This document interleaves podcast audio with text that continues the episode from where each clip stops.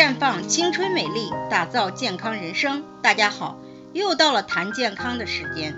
最近有听众过来问，血虚就是贫血吗？接下来和大家谈谈这个问题。你有没有遇到过这样的情况？明明面色微黄、头晕、乏力，自认为贫血，去医院检查却是正常的，而检查为贫血的人，用了一大堆补血品，作用却又不佳。我们经常遇到这样的人，在中医上被判断为血虚的人，会立刻反驳，说他前两天才验的血都是正常的。其实贫血和血虚不是一回事儿。简单的说，血虚是单纯的阴血不足，而贫血是气血阴阳俱虚。贫血者只有部分人为血虚，血虚者也不一定有贫血的指标。中医的血虚，只要有心肝营血不足的表现，血虚就可以成立，不一定要有贫血的指标。现代医学所说的贫血，是血液中红细胞血红蛋白或红细胞比积低于正常值的一种状态。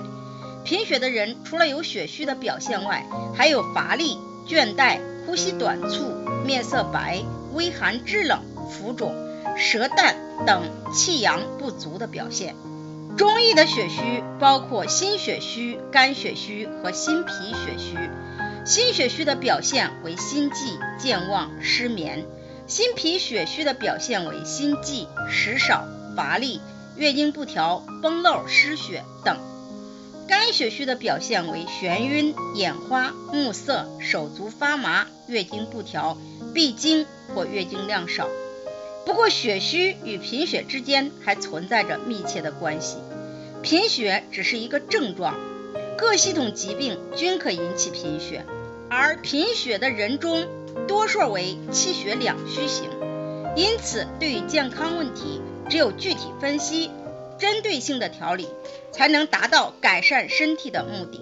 在这里，我也给大家提个醒：您关注我们的微信公众号。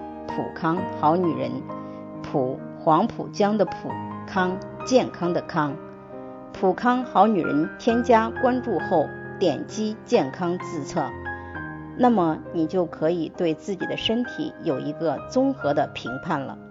健康老师会针对您的情况做一个系统的分析，然后给您指导建议。